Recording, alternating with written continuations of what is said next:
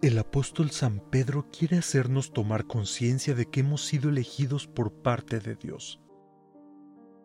Sería una verdadera lástima que estas palabras provocaran en nosotros una cierta vanidad y orgullo. Antes bien, han de ser motivo de gratitud, alabanza y servicio. Porque cuando nos reconocemos elegidos, cuando tomamos conciencia de lo que eso significa, entendemos que toda nuestra vida cristiana es puro regalo, un mar de gracia y vive siempre buscando la manera de ser bien agradecido por lo que se recibe, comprometido en compartir de los bienes que se han recibido. ¿Quiénes somos nosotros para retener el torrente del amor de Dios? La conciencia de ser elegidos no es para encerrarnos en nosotros mismos, sino para ofrecer ese mismo tesoro de amor a otras personas.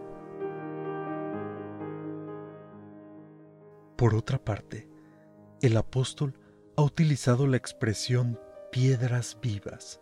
Al llamarnos piedras, está hablando de la firmeza que nosotros recibimos.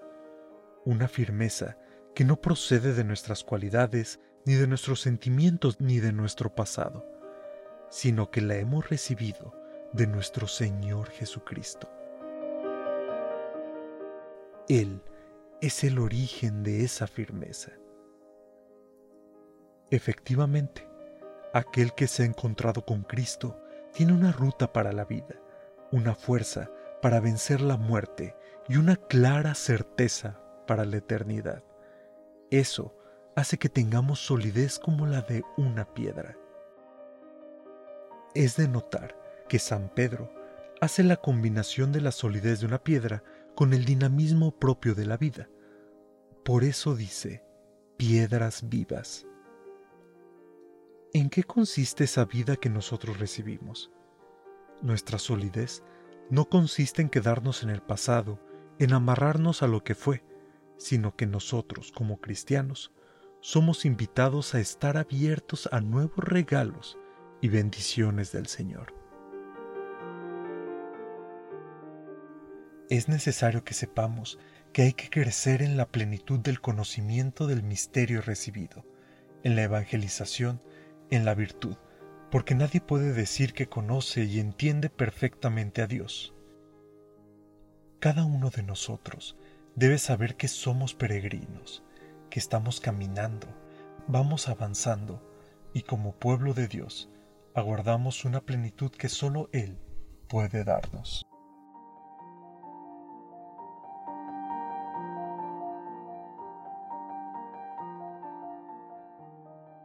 Gracias, Padre, porque mediante el bautismo en Cristo nos has hecho piedras vivas de la Iglesia.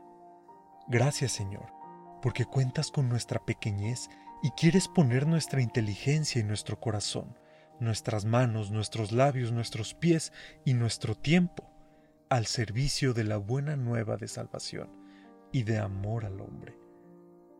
No permita, Señor, que nos cerremos en la comodidad, en la apatía, en el egoísmo, en la falta de fe. Llénanos de la fuerza del Espíritu y cuenta con nosotros.